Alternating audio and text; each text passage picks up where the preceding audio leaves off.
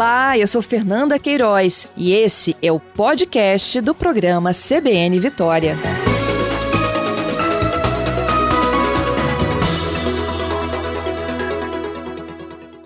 A partir da segunda-feira, gente, que vem para a rede particular, né, e para as escolas da rede estadual a partir de hoje, né, há o anúncio aí do fim do rodízio. O rodízio, é, ele deixa de existir, né, segundo orientação do próprio governo do estado, as aulas voltam a ser 100% presenciais, a gente já acompanhou, inclusive, o próprio secretário de Estado da Educação, Vitor De Angelo, conversando ao vivo conosco aqui ao longo da última semana, ele falando que o que volta volta a valer é a regra que é anterior à pandemia, é, o distanciamento que é previsto e aprovado pelo Conselho Estadual de Educação. No entanto, gente, essa não é uma determinação para que todo mundo suspenda o rodízio. Isso fica a critério de municípios e escolas particulares. Vamos começar com as escolas particulares e entender o que, que muda a partir de hoje, no caso das escolas particulares, a partir da próxima semana, né? Porque a gente já anunciou que as escolas particulares estão de recesso nessa semana que tem o feriado da padroeira e também do dia do professor. Eduardo Costa ele é vice-presidente do Sindicato das Empresas Particulares de Ensino e é um dos meus convidados desta manhã. Eduardo, bom dia. Bom dia, Fernanda. Bom dia a todos que nos acompanham. Eduardo, como é que as escolas definiram, né, na rede particular, essa decisão aí sobre a volta a 100% presencial? Como é que vai se dar o distanciamento em sala? Ou se ainda há escolas que preferiram manter aí o rodízio? Fernanda, é sempre importante lembrar que cada escola tem autonomia. Então não há uma orientação ou uma obrigação né, de como ela deva fazer, assim como você já falou. É, e sobre o rodízio, a gente já tem acompanhado né, com gestores de várias escolas, há uma demanda há algum tempo já das famílias que têm muita dificuldade de gerenciar seus filhos em casa na prática do modelo remoto, né, tanto pela eficiência dele como na dificuldade de gestão é, dos próprios recursos, do tempo, né? Todos já voltaram, muitos já voltaram ao trabalho presencial há muito tempo. Mas é importante dizer que é, esse rodízio ele tem como origem o distanciamento. Né? Uhum. Então, as uhum. salas de aula elas têm uma determinação através da portaria de qual a distância que a gente deve colocar um aluno do outro. Ou seja, é, a obrigatoriedade do ensino presencial que antes foi publicada, ela era em razão há uma questão de saúde do aluno, né, se eu tenho um laudo ou não. Uh, e aí essa agora é uma, é uma, orienta uma mudança na regra de distanciamento. Ou seja, se eu tenho escola que a sala ainda não comporta todos aqueles alunos com o novo distanciamento, muito provavelmente essa escola ainda vai ter que fazer rodízio que acontece, né, como bem colocado no início, é que a gente volta a uma condição muito parecida ou igual ao que era antes, por conta da, da do, metro quadrado da resolução 3777, que é quem regulamenta muitas das coisas das escolas, exceto a educação infantil, quando ela tem o conselho municipal em, sua, em seus municípios, porque existe normativa própria do município. Então, Vitória, por exemplo, ela é diferente o que o município determina daquilo que o Estado determina. Então, existe uma mudança de distanciamento que ainda afeta as escolas de educação infantil, por exemplo. Então, me explica aqui. É, na entrevista com o secretário de Estado, ele disse que o Conselho Estadual, durante o período da pandemia, tinha aprovado um distanciamento que era de um metro e meio. E com o, essa nova normativa, né, o distanciamento volta a, a perfis anteriores à pandemia, que é de um metro e vinte. Isso não é, então, para todo o Estado? Não, isso é para todo Estado. É, é, um pouco mais complicado porque é, o Estado ele tem a normativa para o ensino fundamental e médio, né? e a educação infantil nas escolas que trabalham exclusivamente com, com educação infantil estão sob o regime dos municípios, né? como a gente tem hoje as secretarias municipais que tratam do, do CNEs e tudo mais. Então existe uma normativa municipal em alguns municípios que pode estar diferente da estadual. Mas o que vale dizer é que esse novo distanciamento está regrado por metro quadrado. Né? Então a gente tem um metro e meio quadrado para o fundamental em diante, desculpa, um metro e vinte quadrado do fundamental em diante e um metro e meio quadrado para educação infantil. Uhum. O que uhum. muda então é esse quadrado aí. E aí a medida que se dá é uma distância né, é, diferente daquela que se tinha antes. Dá em torno de 1,20m para educação infantil linear e 1,10m linear para o ensino fundamental, ou seja, cai de 1,5m para essas medidas.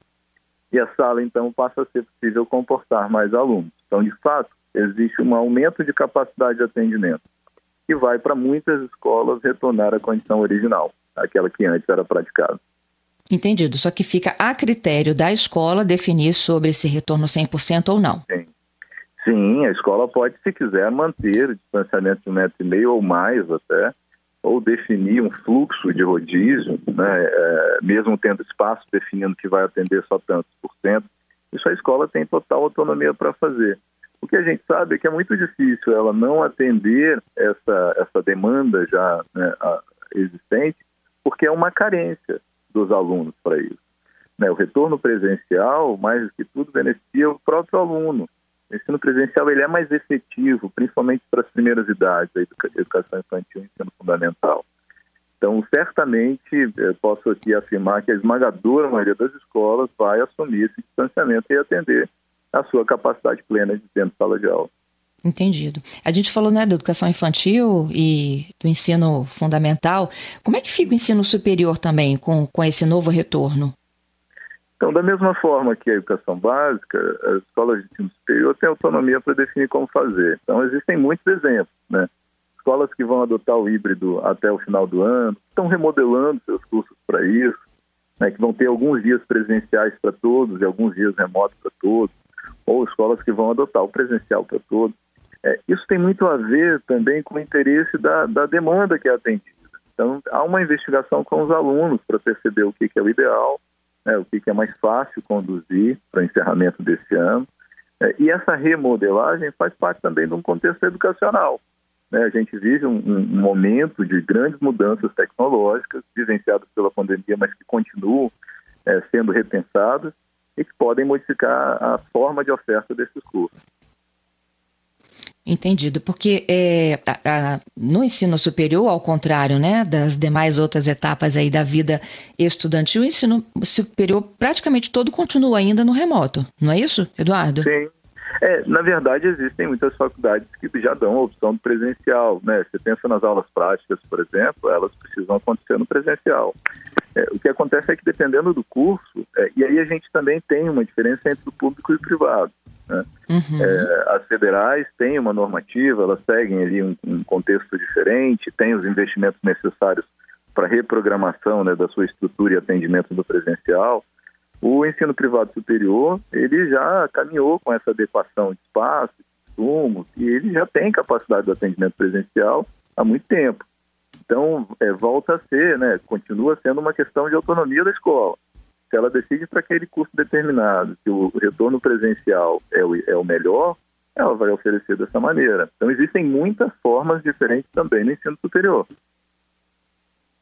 Entendido. Eduardo, como que vocês estão pensando o ano que vem, assim, com né, boa parte do, do, da população, na verdade, a grande parte, né, vacinada, pelo menos os que têm 12 e mais, né, há uma grande expectativa de que se autorize também a imunização para quem tem 5 mais. A gente consegue ver um 2022, várias das escolas já estão em planejamento, inclusive para rematrícula, não é mesmo? Perfeito.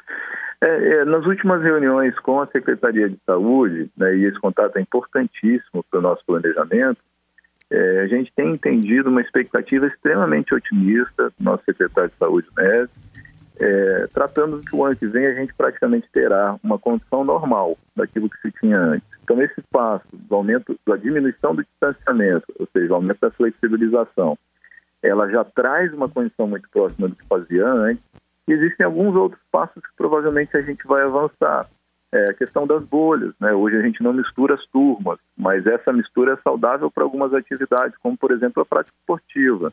Então eu entendo que para o ano que vem a gente praticamente não vai ter mais restrições que nos impedem a retornar uma prática, né, esse momento pedagógico e todas as outras atividades, como a gente fazia antes.